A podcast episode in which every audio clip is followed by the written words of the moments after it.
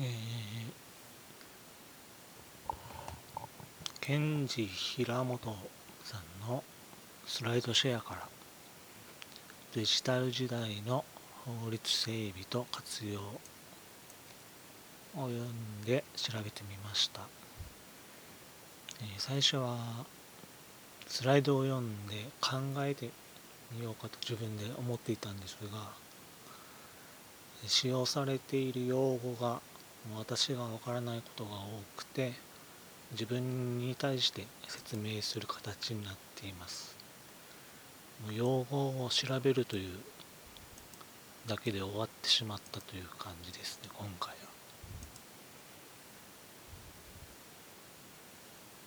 でスライドを見ていくとまず社会全体のアーキテクチャという言葉が出てきます。え、これが何をどういう意味なのかなというのを考えると世界各国のあらゆる構造生態系みたいなものをですね。で参考として IPA のデジタルアーキテクチャデザインセンターのリンクを貼っておきます、えー、次に出てくる用語がデータと技術の相互運用性。これがどういう意味かっていうのが分からなくてまずデータの相互運用性というのは何かというと、え表現が異なっていても誰もがその意味を共通理解できる状態。で技術の相互運用性というのは情報流通や活用のためのシステムを標準化すること。でデータと技術の総合運用性はデータとデータを活用する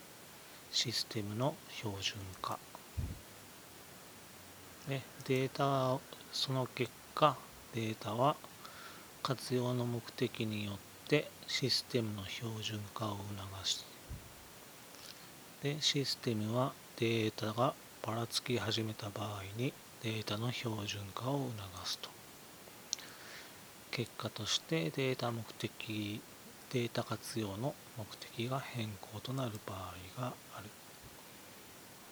まあ、法令も変更になる可能性があると。参考として、えー、独立行政法人情報処理推進機構のデータの相互運用性向上のためのガイドデータ活用社会の実現へ向けた取り組みの手順と実例を貼っておきますと。次に出てくる用語が、レイヤーレイヤーというそう。葉でこれは何をする何を意味するかというと層や階層や重ね合わせです。法律のレイヤーっていうのはなんとなくイメージがついて憲法法律聖書令条例などと重ね合わせられていると思うんですけどもここで使われている用語は法律と組織のレイヤーが遅れていると日本は。これはどういう意味かというと法令の整備にかかる法令をまあ立法したり改正したりする時にかかる整備にかかる工数えー、各省庁の調整横の調整ですね。と省庁と地方公共団体。例えば国土交通省と沖縄県の調整がこれは縦の調整。これがデータと技術の総合運用性の変化に追いつけていないと。で参考として、えー、吉田豊さんほかテンプレートを用いた法定要求抽出モデリングの実現に向けての引用を貼っておきます。P1 我が国における法令の構造は憲法を頂点とし法律政令省令という段階でその形式的効力の上下関係が定められている法律は国会の議決に基づいて政令は閣議決定に基づいて省令は各府庁の庁の決裁に基づいて定められていると。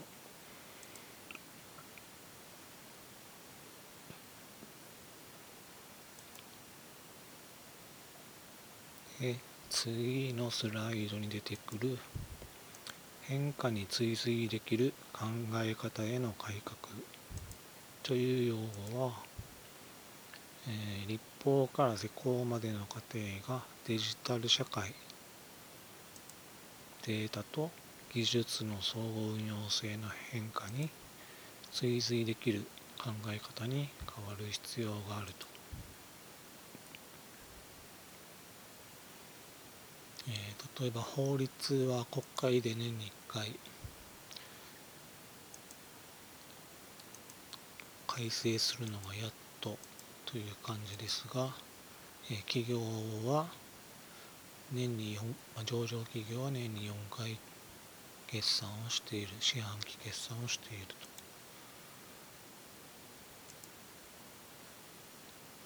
次に出てくる用語が法律ドラフティングツール。は何かというと法律案の原案の作成を行う。または支援するプログラムやソフトですと、えー、人で人が全部やるんではなくてコンピューター計算機を使いましょうということですね。参考として、えー、内閣府法制局のホームページから法律案の原案作成のリンクを貼っておきます。次法律のモデリングというのは法令を組み立てること。積み木のような感じでしょうかね。次の用語法律オントロジーは法令の知識と用語を明確化体系化したもの、えー、例えば木のような感じですね。幹があって葉があって枝があってという。参考として樽松さんほか、えー、法律知識の体系的定義としての法律オントロジーリンクを貼っておきます。で次の用語、えー、リーガルインタロペラビリティ。読めませんけどこれは法令条例。ガイドライン指針などに沿って運営されている組織が連携できるようにすること。ほとんどの組織営利非営利問わずここに入ると思います、え、参考としてリンクを貼っておきますと。こ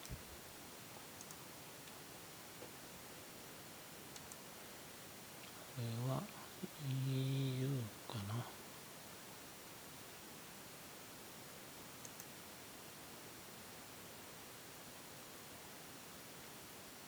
ヨーロッパ全体のデジタル行政のホームページがあるんですがそのリンクを貼っておきます。次に出てくる用語がアジャイルガバナンス。なんだろうと思っているとさまざまな社会システムにおいてゴール設定システムデザイン運用説明評価改善といったサイクルをマルチステークホルダーで継続的かつ高速に回転させていく。マルチステークホルダーっていうのはいろいろな利害関係者という意味だと思います。で参考として経済産業省のホームページからソサエティ5.0における新たなガバナンスモデル検討会ガバナンス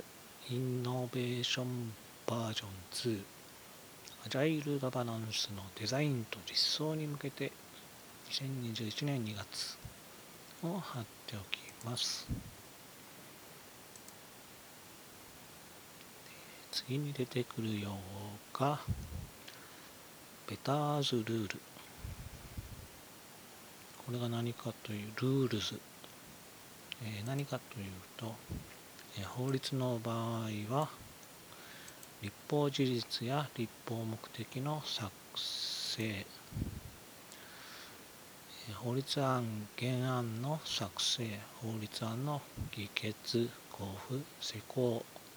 を調整することによって立法事実立法目的の意図と実際の結果を近づけることと。まああの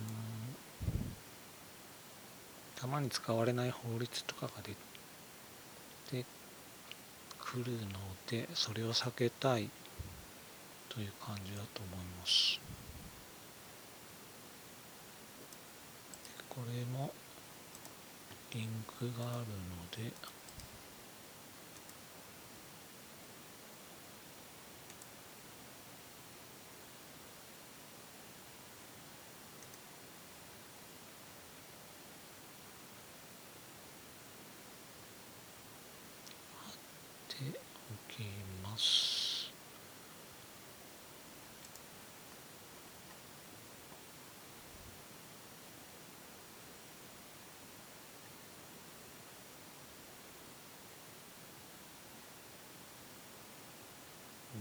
この国かな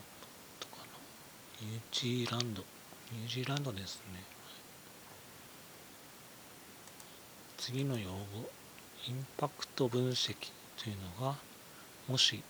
データやコードを変更する場合に現在のデータコードを探し回って変化。まあこれは計算機が探し回ります。検索エンジン。で変化停止異常が起きる可能性を予想すると、まあ、法律改正の場合に使うだと思います。次 ELI というのは、えー、欧州立法 ID ヨーロッパ法協会という団体のことです。国境を越えて再利用できるように標準化されたフォーマットでオンラインの法律を利活用できるようにするシステム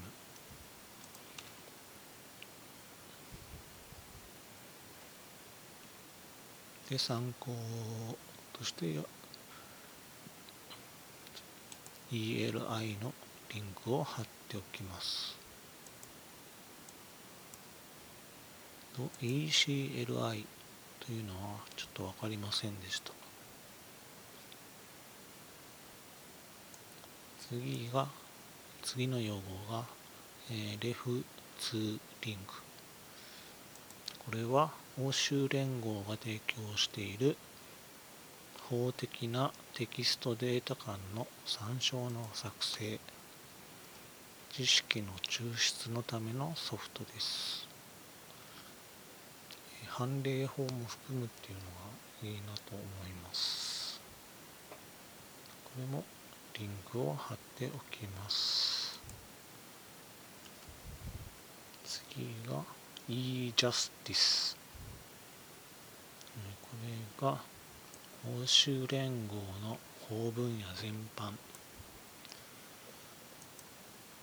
例えば法律知識を手に入れたり法的手続きの方法を探すえ費用を調べる証拠を所得する所得の請求をするなどについてワンストップでサービス提供を目指しているソフトです。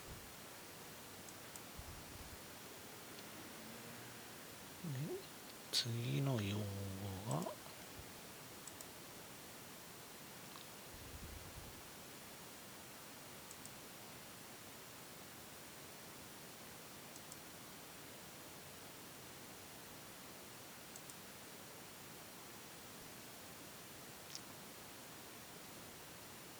制作立案者と利用者の意図のギャップの回避利用者の意図多分意図してい。るのかなわかんない。ですけど意図とい。うよりはなんか利用者の課題を解決できるであろう期待と思いますでこれが法律策定時に関係者が緊密に連携することで人のギャップを回避これは有識者会議やワーキンググループなどあとパブリックコメントも募集されているのですでに日本でもあるのかなと思います。まここで飯山さんが平本さんが言ってるのは違うことかもし違う意味でのギャップかもしれません。で私はこのことを調べていてすごいなと思ったのは全然関係ないんですが、え用語集ヨーロッパの用語集ですね。これのセットがあって面白いなと思っていました。用語が定義できると正確性が増せばこの当事者の意図のギャップが防げる面が多く出てくると私は思います。次これも考え方についての用語なんですが、えー、コンセプトモデルというのは概念を分割して間に線を引いて概念がどのように関連しているかを示す。チームが取り組むべき範囲を定義し理解の共有モデルの開発を可能にするためにあると。フローモデル、え法令の構成要素を見出し影響を受けうる人と法律間の情報の流れを記述してみる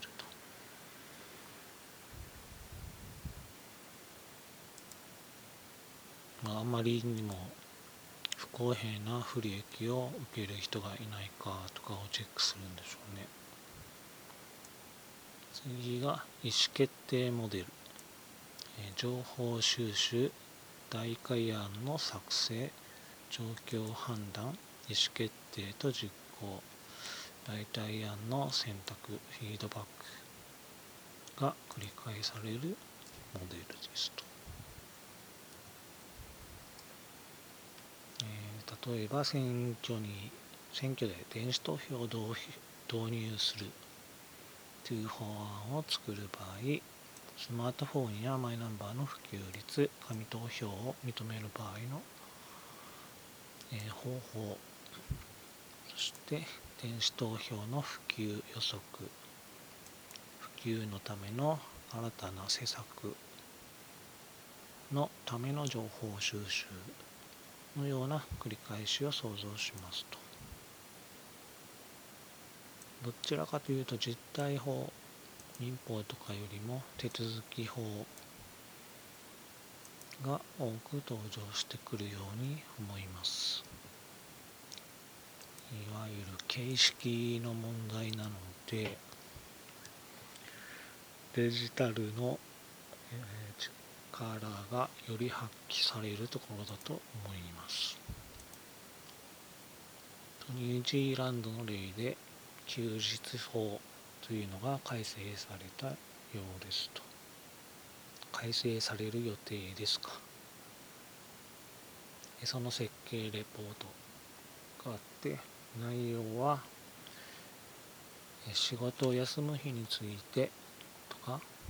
家庭内暴力などで仕事を休む場合の取り扱いの時の賃金の計算方法、えー、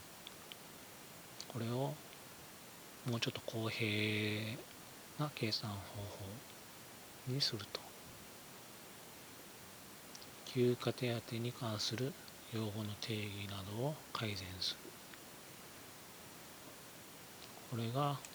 2022年来年初頭までに改正されるように働きかけているということが公開されています。えー、その場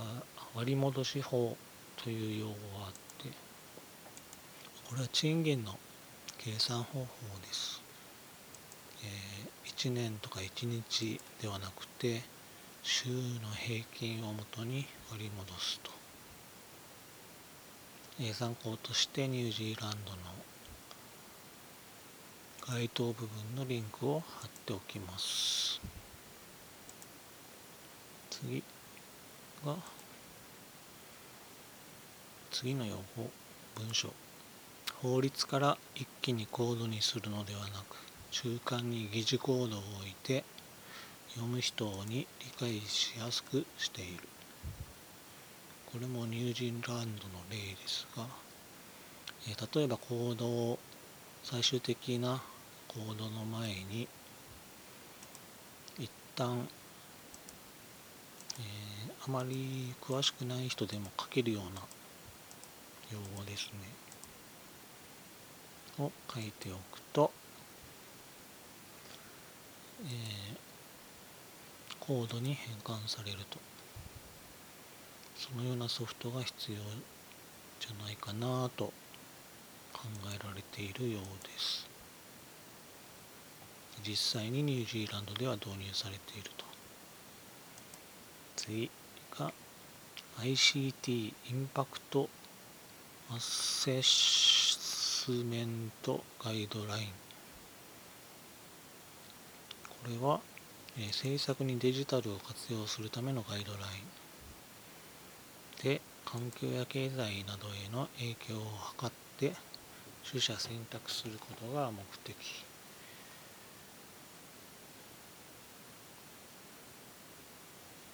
これはこれはヨーロッパですね。ヨーロッパのガイドリンクを貼っておきます。次が ICT インパクトアセットメアセスメント &IA プロセス。というのが用語があってこれはまず目的と必要なデータの範囲を定義してガイドラインのコンテキストで実行されたデータを収集すると。その後概要レポートを作成してターゲットを明確にする。オープンに収集されたデータをもとに協議しますと。その次に今後の方針と情報の、まあ、データの準備。そしてフィードバックメカニズムを介して受信する。ということが ICT インパクト。トアセスメント &IA プロセスのそうですと。これも該当リンクを貼っておきます。次がデジタル原則。とは何とやと。デンマーク政府がデジタル対応の立法を行う際の7つの原則まず1つ目がシンプルで明確なルール。2つ目デジタル通信。3つ目自動処理の可能性。4つ目観光庁間の一貫性。とデータの再利用。5つ目安全で安心なデータ処理。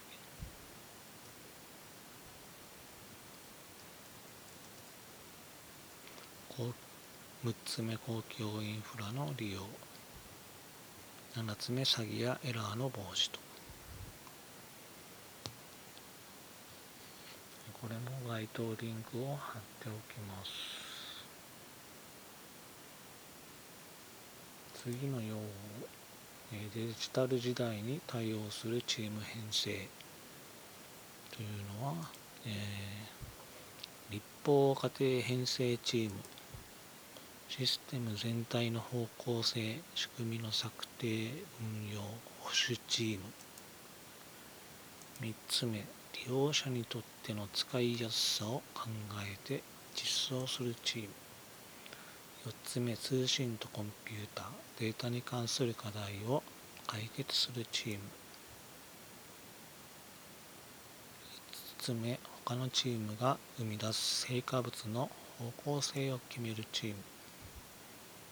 6つ目利用者からの問い合わせなどに対応するチーム。これぐらいが必要かなと考えているようです。次がインターオペラビリティ。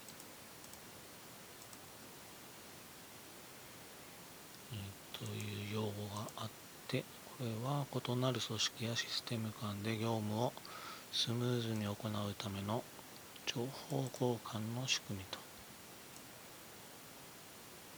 えー、参考としては平本健二さん。世界で進む行政のデジタルトランスフォーメーション。今日本がすべきことは？というのをリンクを上げておきます。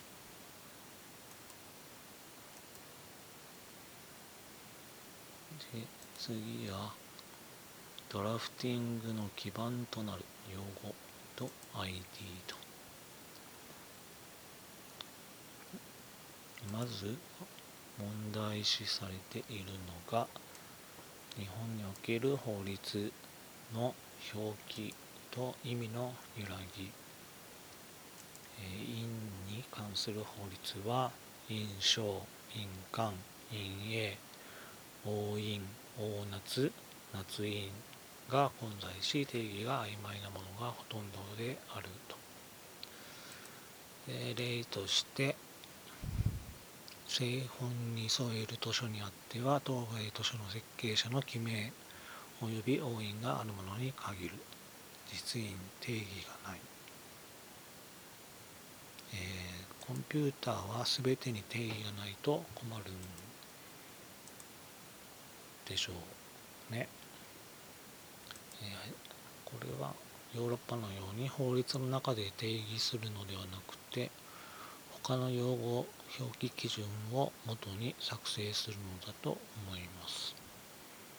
私たちだと実印か認め印かとわからない場合は症例などで印鑑証明書の添付が義務だったら実印他は認め印という区別をしますがやっぱり法律を読んでわかるようにする。聖書例は読まなくてもいい。もしくは紐付ける。というような方向に向かっているのだと思います。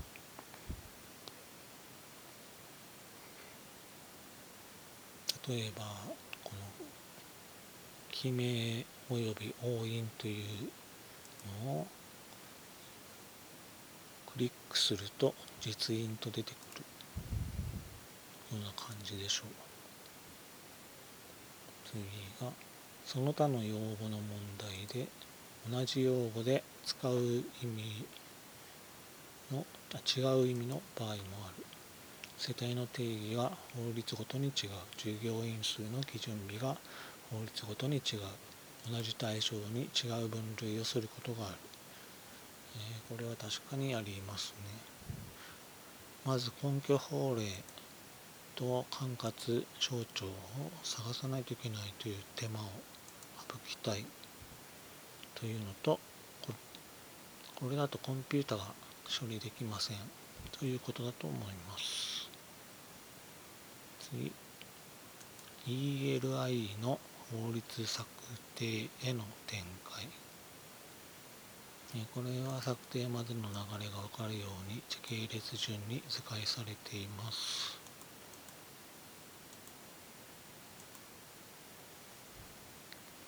参考の URL を貼っておきます。次がスカーマ ORG スキーマでしたっけ？これが検索エンジンから情報をより詳しく伝えるための表記方法。え利用者にとって探したいことが明確でない場合に助かることがある、え Google や Yahoo の検索エンジンなどから引っかかりやすいようにする。検索エンジンじゃないですね。何でしょう？ブラウザ。ブラウザからです。ねで参考として URL を貼っておきます。次 ELI データプラットフォーム。これは、えー、利用者がもし土地を買うと検索をかけた場合ヨーロッパ法協会で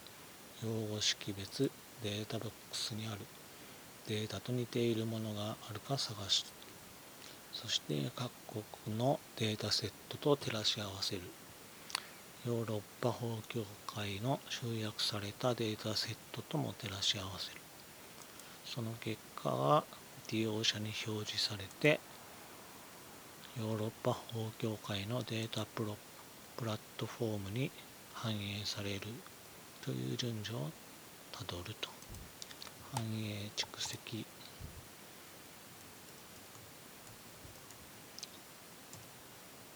そこから検索精度がどんどん上がっていきますよということだと思います。ここも該当の URL を貼っておきます。次 ECLI エクステンションランゲージと。これはヨーロッパ法協会のサーバーからコードで情報を利用者の検索エンジンに送り利用者の検索エンジン側で利用者が理解できる言語に変換すると。ヨーロッパ法協会のサーバーにはコードしかない。んで利用者の検索エンジン側でコードを各国の言語、まあ、利用者が読める読み取ることができる言語に変換する翻訳するということです。次日本の課題。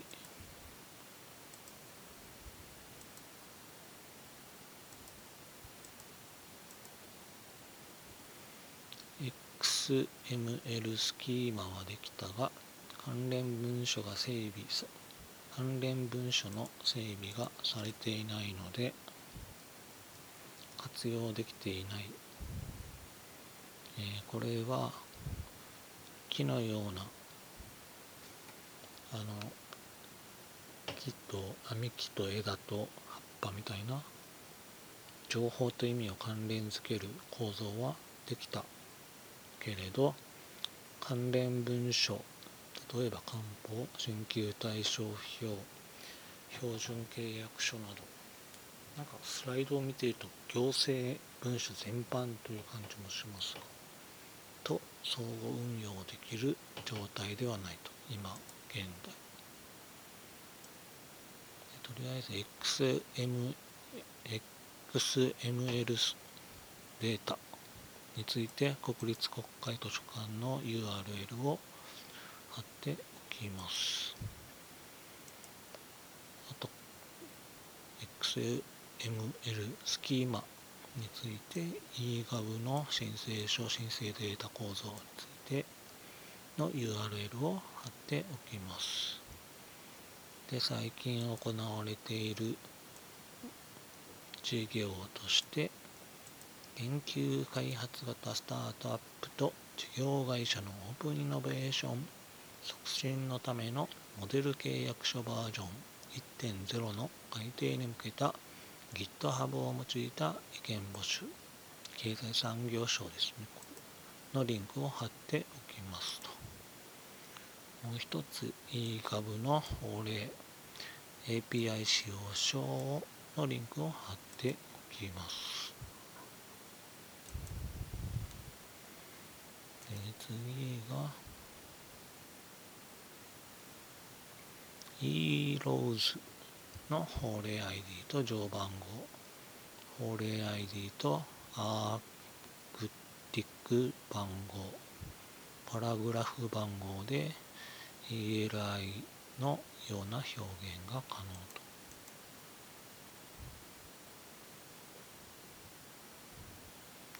例は数字半角数字と半角数字とアルファベットなどで、え、検索ができるようにするできるでこれはオーストリアオーストリアで行われているようでその電子立法システムの URL を貼っておきます。次がレオス。法律作成支援システム、えー、これがオープンソフトウェアを利用して ISA2 作業プログラムに沿って立法を行う方法だと。法律改正の場合は削除や追加は色分けされて表示される。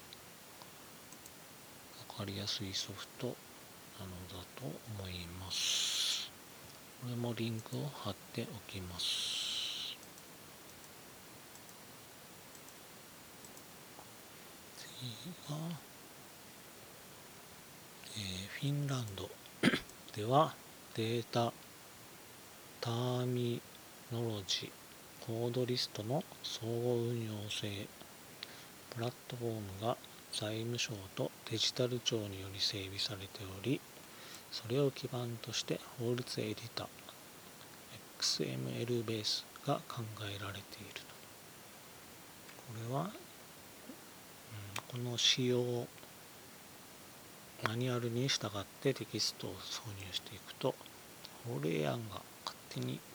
完成しているという素晴らしいコードです。素晴らしいソフト。ですと。これも参考リンクを貼っておきます。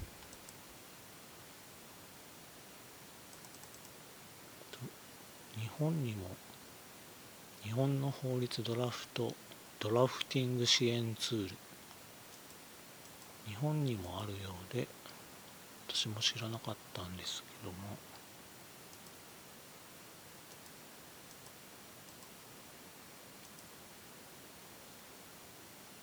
えー、総務省内閣総務省はもう内閣情報通信技術総合戦略室に引き継いだようですがここと内閣府法制局で進められているようです。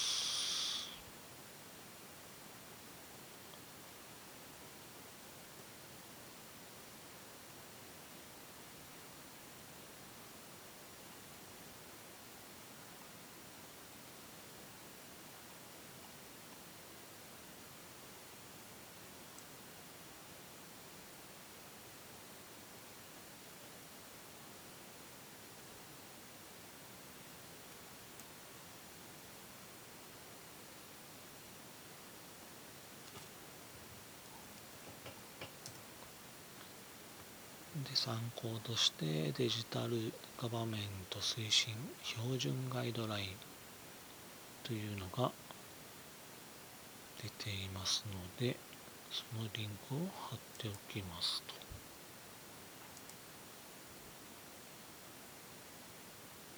あと政府 ICO ポータルというサイトがあってそこにもいろいろと書かれているのでそれも貼っておきます次。法律モデリング。これ何かというと一定のルールに従って、えー、家庭立法過程改正過程や結果フィードバックの流れを可視化するというものだそうです。これも関連のリンクを貼っておきます。次の法律モジュール化の検討というのがもう2011年には経済産業省で行われていたようなんですがこれ探せませんでした。あと法令と手引き書の比較というのも探せませんでした。法律へのモデリングへの思考の結果これも探せませんでしたと法律によるコンプライアンス。法律コンプライアンス。法律なんじゃないかと。ちょっとわからなかったんですが。これはネットワーク空間にある法令情報が改ざんされたりしないためのサイバーセキュリティ対策をするということだと思います。えー、EU の関連サイト URL を貼っておきますと。次がリンクドデータ。これは EU と国内、EU に入っている国ですね。所属している国の判例法のデータセットを組み合わせてヨーロッパの判例法の相互接続性に関する独自のビューを可能にする直感的なツールです。今は名前を変えてスマートファイルズネットワークとなっていますのでそのリンクを貼っておきます。次がえ、民事。これは日本ですね。民事判決情報のデータベース化の意義かなか、判決文からデータプラットフォームに入れる前に例えば原告の名前や被告の名前を A とか B とかこうとかオツとかにすると思うのですが計算機でできるのかという問題ですね。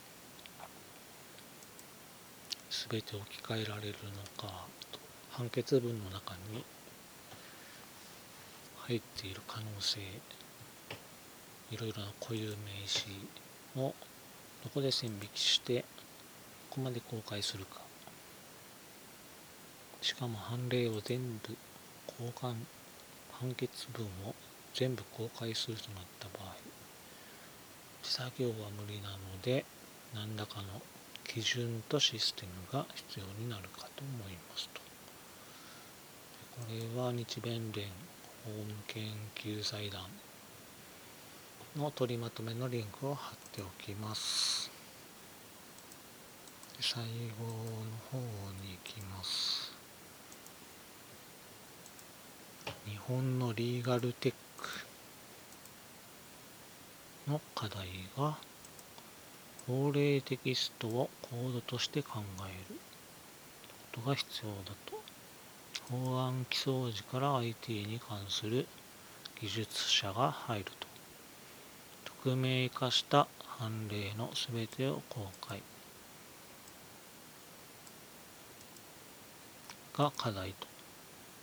あと実務家と研究者の不足が課題とされていますが、えー、こういうのをやってみないとやりながらじゃないとできないんじゃないかなと私は思います。あと全体として参考になった経済産業委員会調査室篠久保さんの政策分析の基本的手法というのを論文を貼っておきます。以上ですと。